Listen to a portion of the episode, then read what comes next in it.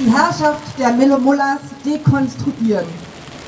Heute, 19 Jahre später, wissen wir, dass das Internet Demokratie und Rechtsstaatlichkeit nicht nur befördert. Und obwohl wahrscheinlich alle 84 Millionen Iranerinnen und Iraner heute online sind, sind die Mullahs noch immer an der Macht. Die Angst ist heute das letzte Argument, mit dem das Regime manche von sich überzeugen kann. Ausländische Journalistinnen und Journalisten dürfen die Demonstrationen im Iran nicht fotografieren und nicht mit Demonstrierenden reden.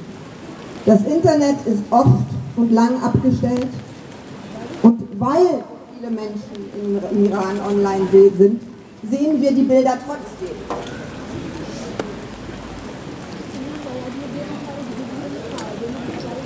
Uns erreichen die Bilder. Bilder von einem Zehnjährigen, der mit scharfer Munition erschossen wurde. Sein Name war Kian Pirfalak. Uns erreichen die Bilder von Beamten, die Frauen mit offenem Haar schlagen. Uns erreichen die Bilder von Schüssen in Menschenmengen. Uns erreichen die Bilder von den Menschenmengen, die es satt haben, das alles mit ansehen zu müssen. Denn es könnte jeden und jede treffen. Uns erreichen die Bilder der Menschenmengen, die für ihre Freiheit auf die Straße gehen. Ich bin in Gedanken bei den über 300 Toten, Männern, Frauen, Kindern.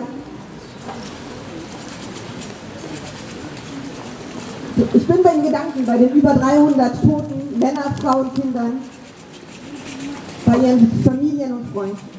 Ich bin in Gedanken bei den über 15.000 zu Unrecht Inhaftierten, ihren Freundinnen und Familien, die mit, ihrem, die mit keinem rechtmäßigen Urteil rechnen können.